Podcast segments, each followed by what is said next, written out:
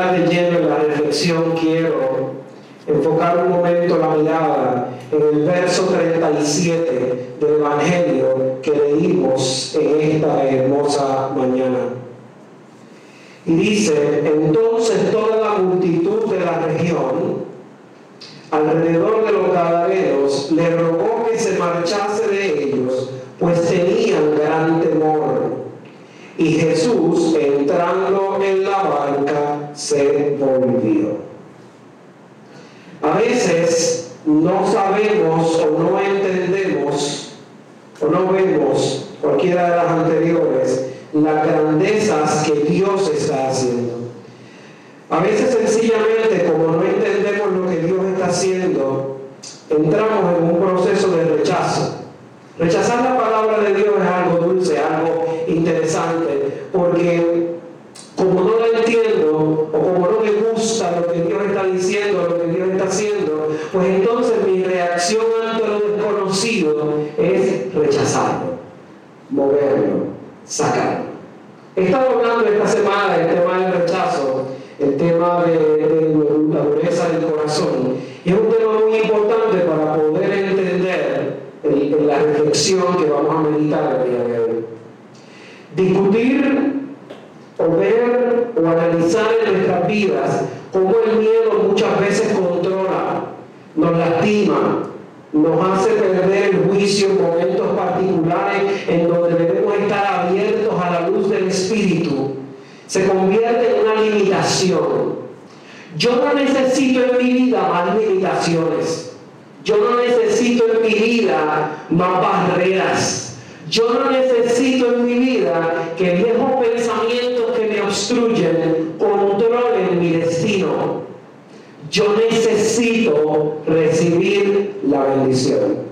Y para recibir la bendición no debo ser como estos individuos que vieron el milagro, tuvieron miedo y le pidieron a Jesús que se fuera porque no entendían, sino que vamos a estar abiertos a escuchar lo que el Señor no quiere decir. Eh, la mayoría de los que están aquí, excepto Miren, este, Juanita y yo, somos más bebés, pero la mayoría yo imagino que se acuerdan de cuando le mandaban las libretas de cheque, que le mandaban una libreta aparte que era para que usted anotara los cheques. ¿Se acuerdan de eso? Todos los que tuvieron cuenta de cheque tienen cuenta de cheque. Ahora probablemente no hacen eso, utilizan un sistema electrónico donde usted pone sus ingresos si usted recibió tres pesetas, usted pone tres pesetas ahí. Y si usted dio tres cheques, cada cheque con una peseta, usted lo anotaba ahí. ¿Y para qué era eso? ¿Cómo? control interno. Control interno. Hay una palabra clave que se utiliza en el mundo de la contabilidad que se llama para reconciliar las cuentas. ¿Qué es reconciliar las cuentas?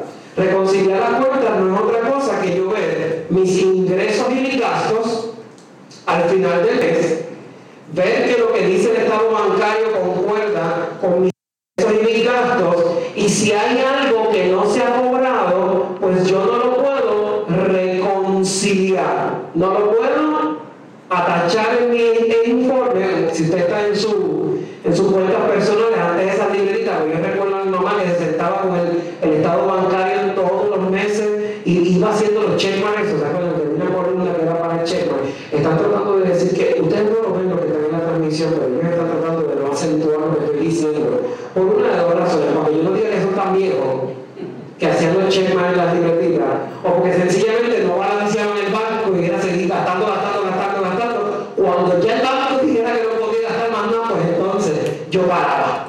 Eh, no sé cuál de los dos sistemas era. Nunca me Nunca.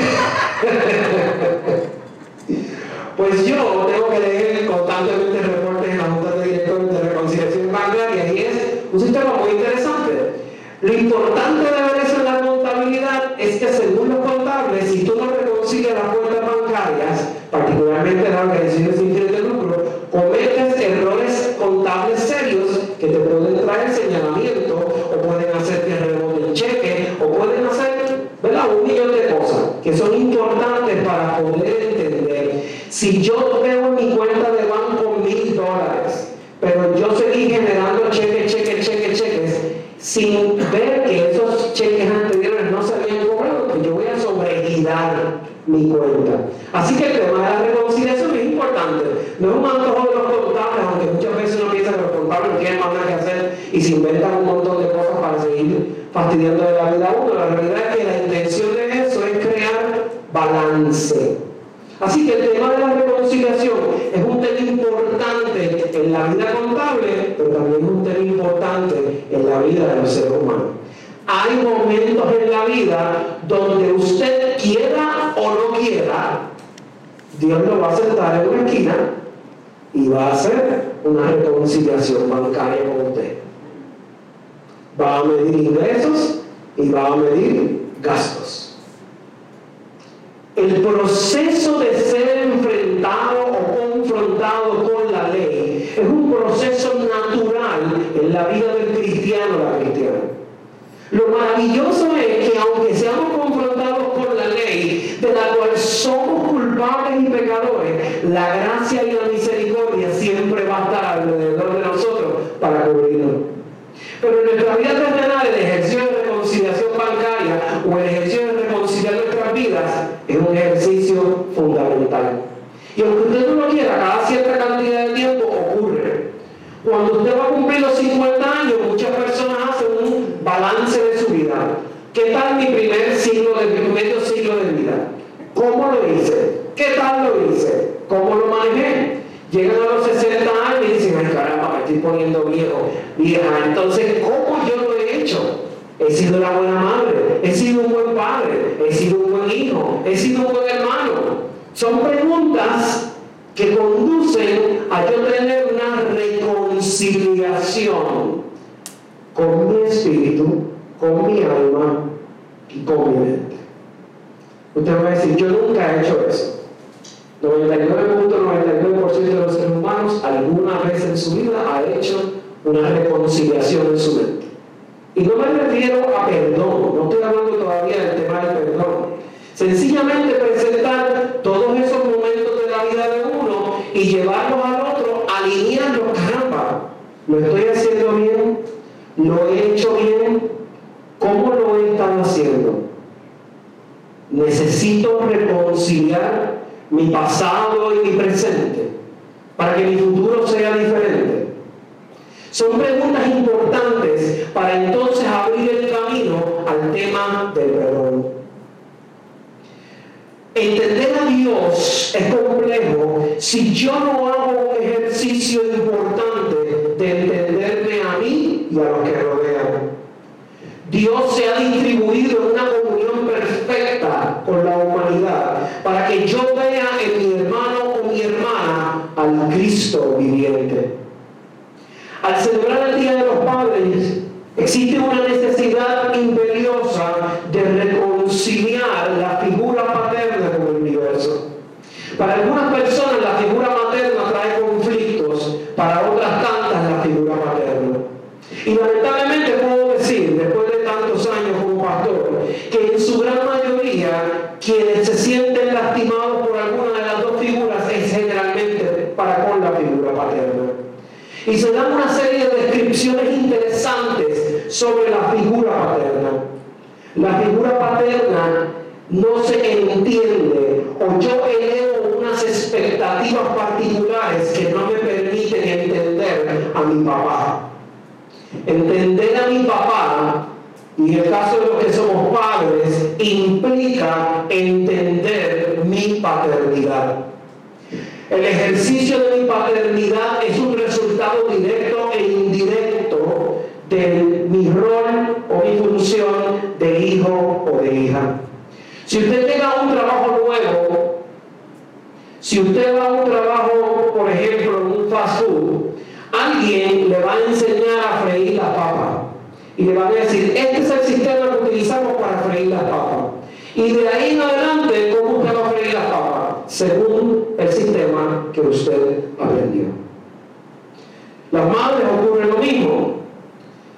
Pero si nosotros encontramos que hay una desfase en nuestras vidas o en la vida de las personas que nos rodean, probablemente uno de los eslabones perdidos se llama papá. Pero no lo queremos hablar porque eso nos da tristeza. Así que la mitad de esta cosa roja que entregué, que no es, no es una gota de sangre, aunque está correlacionado, es la mitad de un corazón y esa mitad del corazón esté vivo o no esté vivo, simbólicamente yo quiero que usted le ponga el nombre de su papá. Este va a ser su papá. Su papá es una persona especial y particular. Su papá tiene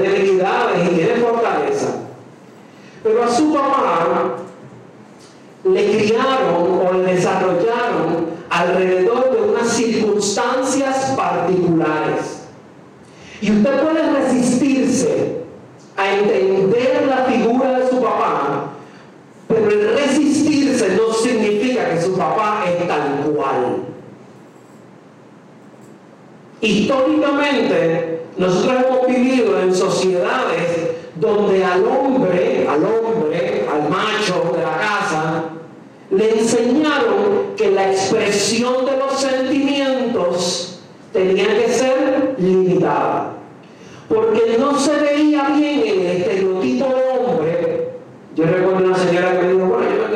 marido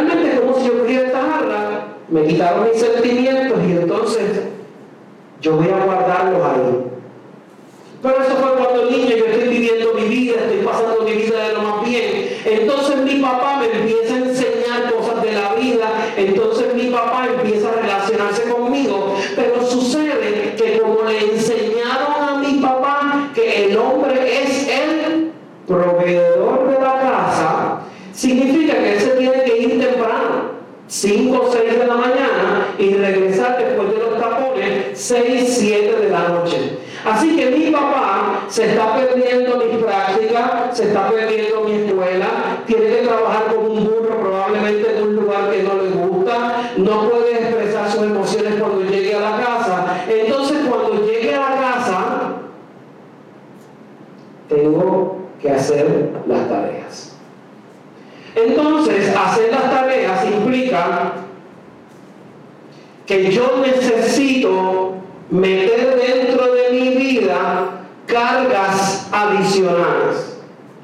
Y la primera carga que yo voy a meter es la carga del trabajo. Entonces, en mi mochila, que es mi vida, tengo que meter mi trabajo. Entonces eso empieza a pesar.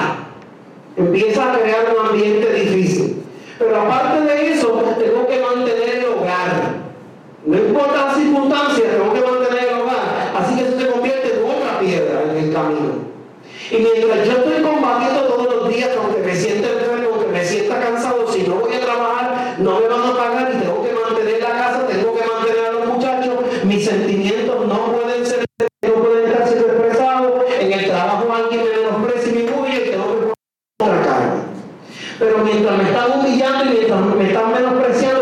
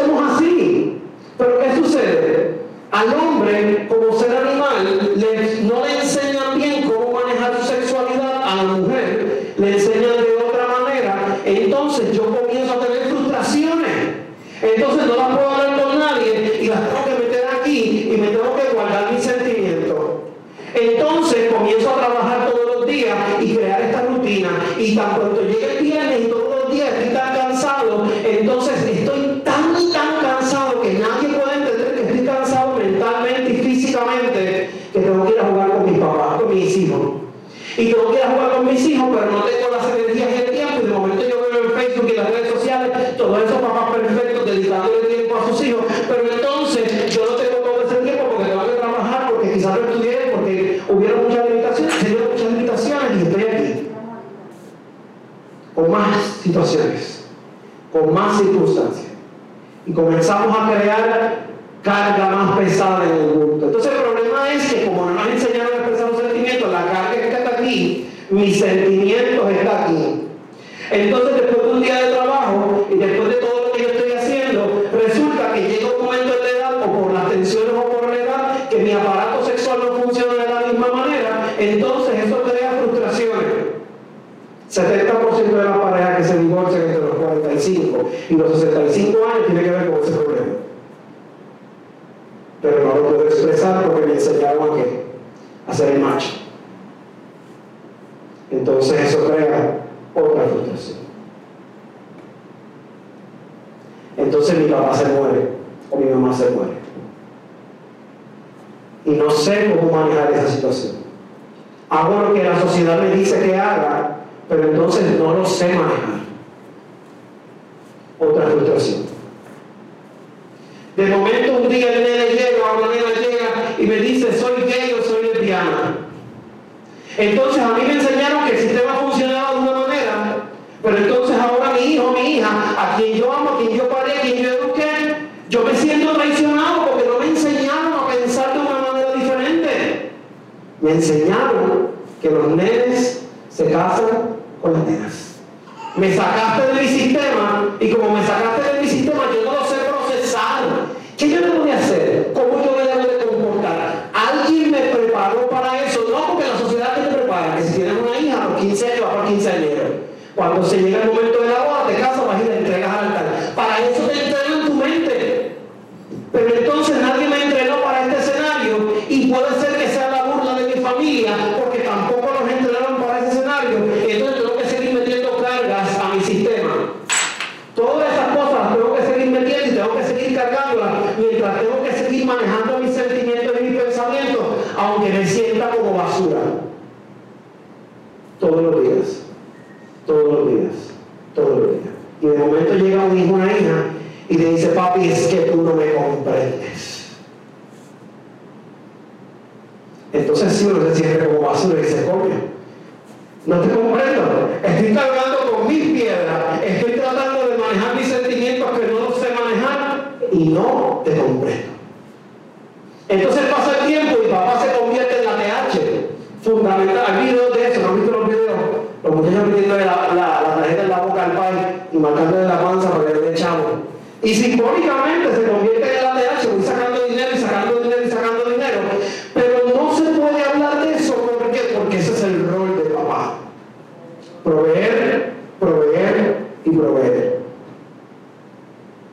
Entonces hablamos constantemente de los sentimientos, de cómo tenemos que valorar a la figura materna, cómo tenemos que valorar a los hijos, pero la figura materna entra hundida en un ciclo de absoluto silencio porque sencillamente no es necesario hablar del patriarca porque estamos tratando de romper el patriarcado.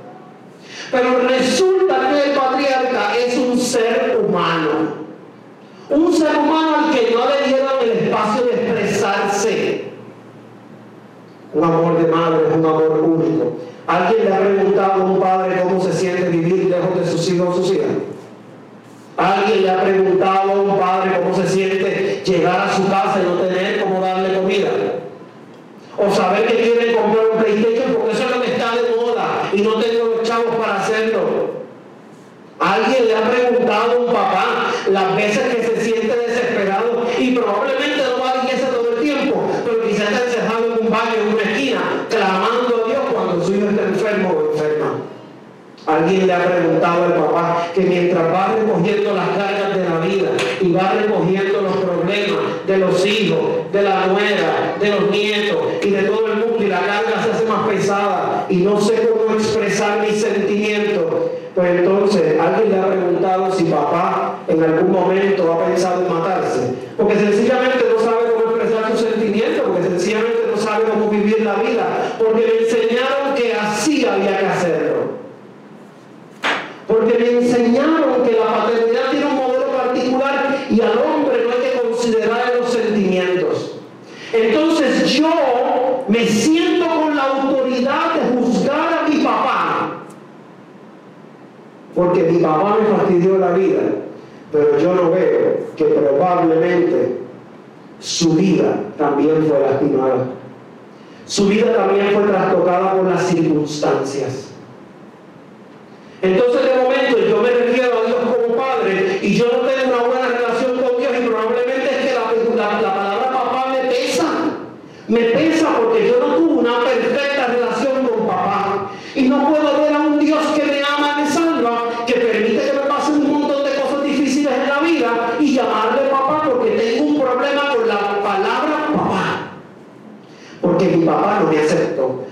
papá me juzgó, porque mi papá me limitó, porque mi papá no me apoyó, porque mi papá no me dio dinero, porque mi papá no estuvo ahí. Y si esa fue la única alternativa de mamá. Yo no sé. Y si no le enseñaron otras alternativas. Entonces usted tiene el derecho de ser Dios y juzgarle. Pero alguna vez fuiste al lado de papá a vaciarle el vaso, a quitarle piedras del bulto que él no sabe quitar. No nos enseñaron. Y si alguien trata de enseñarle, papá se siente ofendido, ofendida, la mamá se siente mal, porque es mi rol ser papá, no es el tuyo enseñarme. Entonces, a pesar de todo eso, mi vida perfecta tiene que continuar. Papá de momento se convirtió en una figura ausente, menospreciada, lastimada. Es que mamá es mamá y papá. No, ni yo papá soy mamá, ni mamá es papá. Cada cual tiene un rol, de la misma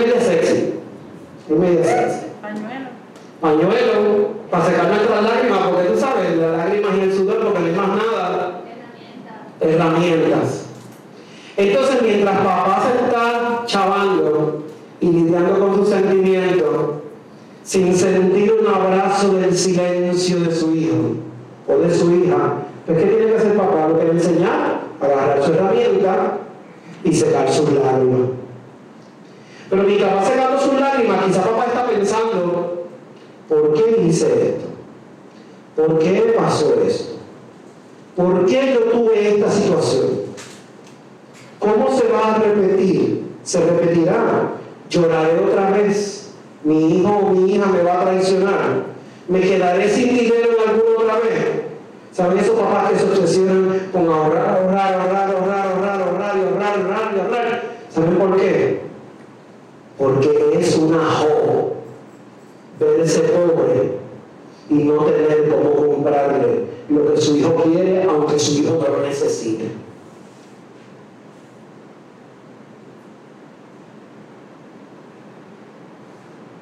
Quizás el mundo necesita una fundación que le regrese las lágrimas a los papás. Quizás yo necesito dejar de ser el Dios de mi papá, quitarle la vara del juicio. Porque se acuerdan el pedazo del corazón de papá que ya yo le he maltratado. Coge ese pedazo y, y, y No sea el hijo santo o la hija santa. En algún momento usted le dio candela a su padre. Y probablemente el corazón de papá terminó así. Usted probablemente no lo vio y no lo entendió. No es psicólogo ni psicóloga, está bien. Pero probablemente el papá terminó de esta manera. Roto. Ay, ¿por qué mi papá bebe mucho? Porque no sabe otra manera de expresar los sentimientos. Y quizás en vez de yo juzgarlo y ponerle una marca o una etiqueta como nos enseñaba el pastor Manuel la semana pasada, Quizás yo necesito cambiar la historia. Usted tiene duda si esta mochila pesa o no pesa con las cargas que me han impuesto. Pesa. Usted tiene duda que muchos papás al no saber expresar los sentimientos comienzan a llorar internamente y explotan de manera equivocada. Ocurre. ¿Cuál es el resultado? Este. ¿Hay solución? Sí hay solución. ¿Cuál es la solución? Aunque me enseñen cada una de esas alternativas y me digan que el cansancio no es una opción en la vida de papá, el hombre es el proveedor y cualquier otra circunstancia de la vida, la frustración no puede ser el límite. La frustración no puede ser lo que limite mi vida. Y yo necesito reparar el corazón de mi papá, aún si está muerto o aún en la distancia. ¿Y cómo yo hago eso? es posible, no así mi papá está muerto. ¿Cómo yo reparo eso? Porque los problemas tienen dos días. Y usted está todavía aquí. Y la vía o las energías que usted gasta en esa relación equivocada usted puede comenzar a parcharlas o puede comenzar a arreglarlas. Si el asistente de magia puede distribuirle el otro pedazo, ¿sabe que todos los magos tienen asistente?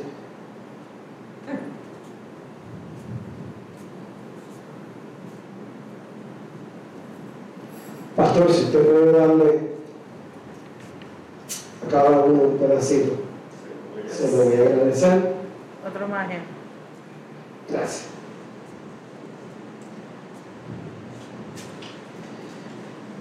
Si cada lágrima, mi hija grande tiene 13 años, la pequeña tiene 3. Si cada lágrima que yo he derramado simbolizara una arruga, nada más con 13 años de vida ya mi corazón estuviese arrugado. Porque uno hasta cuando son bebés uno le pone el dedo aquí en la nariz de noche para ver si están respirando o no están respirando. El don de la paternidad. Gracias. A todo el mundo le dieron el segundo pedazo y le dieron un pedazo de tres. Vamos a trabajar en eso ahora. Esto al final del día es el resultado de un ser humano lastimado, de un ser humano que tiene un don hermoso, un don perfecto, un don que se lo regaló Dios para unirlo, para usarlo. Usted no fue un accidente de su papá. Usted al final del día fue una circunstancia hermosa, creada a imagen y semejanza de Dios. Dios como padre no rechaza a ningún hijo. Su papá no tenía ni tiene la intención de rechazarlo. Probablemente es que no sabía cómo o que no sabe cómo. Entonces yo necesito reparar y necesito herramientas y la primera parte para que yo poder reparar soy yo. Esta segunda mitad soy yo. Yo que probablemente no tengo tantas marcas en el camino. O que quizás ya yo soy papá y tengo una que otra. Y probablemente ya yo estoy un poco más lastimado que mi papá. Pero mire mi hermano, mi hermana, sigo siendo yo. Y exactamente de esta manera Dios te está viendo con tus imperfecciones, con tus debilidades. Dios sabe al final del día que eres una pieza importante que necesita ser reparada, sanada. Dios no nos está diciendo en el Evangelio cuando sanó a este hombre y le liberó los demonios que solamente Él hizo milagros magníficos en ese tiempo, sino el poder de la palabra de Dios hoy es que aunque legiones de demonios se acerquen a tu vida, el Dios de la vida tiene el poder de liberarte. Entonces la operación comienza yo recordando el Evangelio que me da confianza para yo poderme de pie y estirarme. Y aún con las arrugas de la vida yo tratar de enderezar un poco mi corazón. Entonces yo no puedo cambiar a mi papá, pero puedo orar por él. Entonces mientras oro por él yo siento que mi corazón, el corazón debe ser enderezando. Y mientras derramo lágrimas por él, el corazón sigue enderezándose y probablemente esté vivo o no esté vivo lo que hace falta de parte de usted para que el corazón se enderezca un poquito, aunque tenga arruga, es que usted diga en el silencio de tu, corazón, papi, perdóname, papi, te perdono. Probablemente no tenía las herramientas para entenderme. Probablemente no tenía las herramientas para pasar mi examen, que soy muy difícil y muy crítico probablemente no había manera de comprender cómo íbamos a llevar la historia. O si yo soy papá y tengo hijos, hijo, perdóname, hija, perdóname, porque no viniste con un manual de instrucciones. Pero el Evangelio me está diciendo que el poder de yo creer y el poder de creer en que Dios puede transformar, puede unir dos mitades complicadas, y aún con tape o con chicle, con pega, con lo que usted quiera, aún disparejo el corazón, puede ser sanado, puede ser liberado. No existe muralla tan grande en el planeta que el tape de Dios, que la cinta adhesiva de Dios no pueda ser utilizado para sanar para liberar, para fortalecer. Porque al final del día somos uno.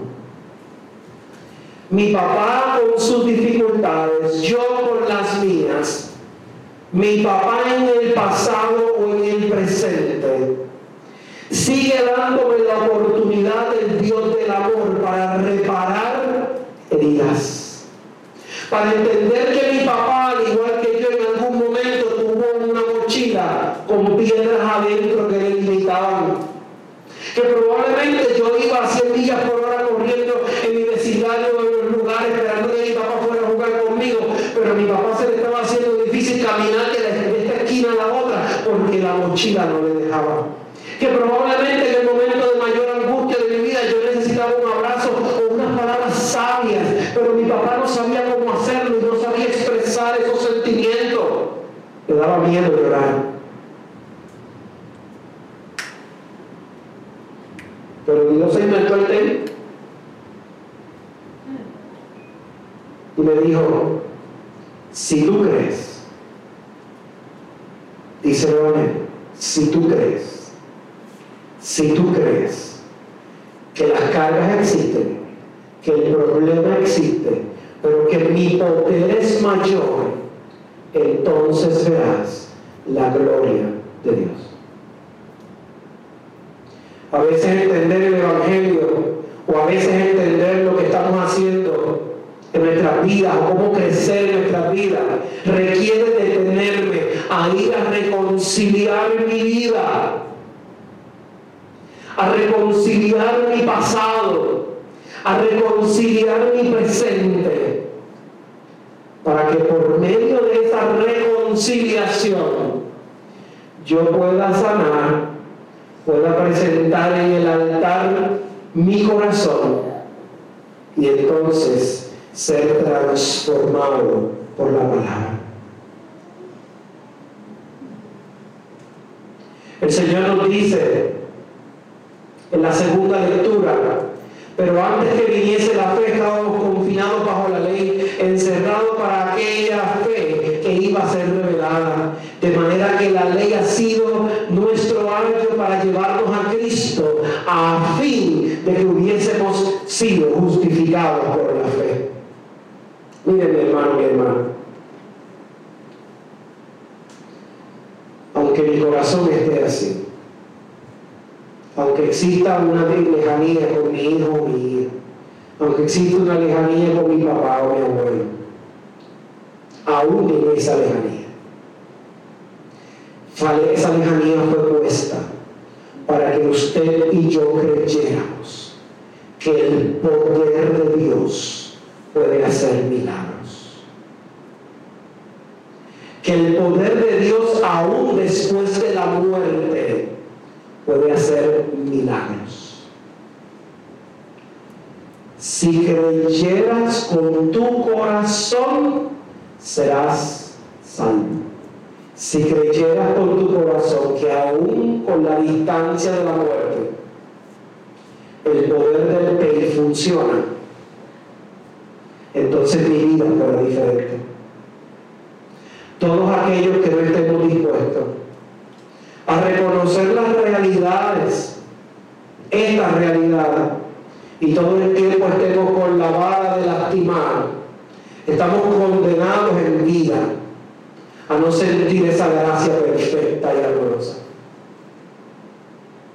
Pero si yo le doy el espacio a que el milagro ocurra, probablemente cuando yo deje que ese milagro ocurra, de mi vida se van a ir el rechazo y probablemente mil complejos y mil cosas que hay en mi vida, porque un eslabón perdido no fue sanado, pero ya yo lo encontré y puedo dejar que Cristo me sane puedo dejar que Cristo me dé un tiempo nuevo. No le voy a pedir a Cristo que perdone a mi papá. No. Voy a pedirle al Señor que me deje abandonar mis miedos. Y que a los papás de las nuevas generaciones les enseñe como dice este pequeño párrafo y termino. Nuestro miedo más profundo no es que seamos inadecuados nuestro miedo más profundo es que somos poderosos sin límite. En nuestra luz, no la oscuridad, lo que más nos asusta. Nos preguntamos, ¿quién soy yo para ser brillante, precioso, talentoso y fabuloso? En realidad, ¿quién eres tú para no serlo? Eres hijo de Dios, eres hijo del universo. Él ha hecho de jugar a ser pequeño, el hecho de jugar a ser pequeños no sirve para el mundo. No hay nada iluminador en encogerte que otras personas cerca de ti no se sientan inseguras. Nacemos para hacer manifiesta la gloria del universo que está dentro de nosotros. No solamente alguno de nosotros, está dentro de todos y cada uno. Y mientras dejamos lucir nuestra propia luz, inconscientemente damos permiso a otras personas para hacer lo mismo. Y al liberarnos de nuestro miedo y al liberarnos de, nuestra, de nuestros complejos, nuestra presencia automáticamente libera a los demás. Señor, libérame de las cadenas que me atan. Permíteme ser un ser humano diferente. Permíteme tener una relación perfecta contigo. Permíteme, Señor, ser luz para los demás. En el nombre de tu Hijo. Amén. Amén.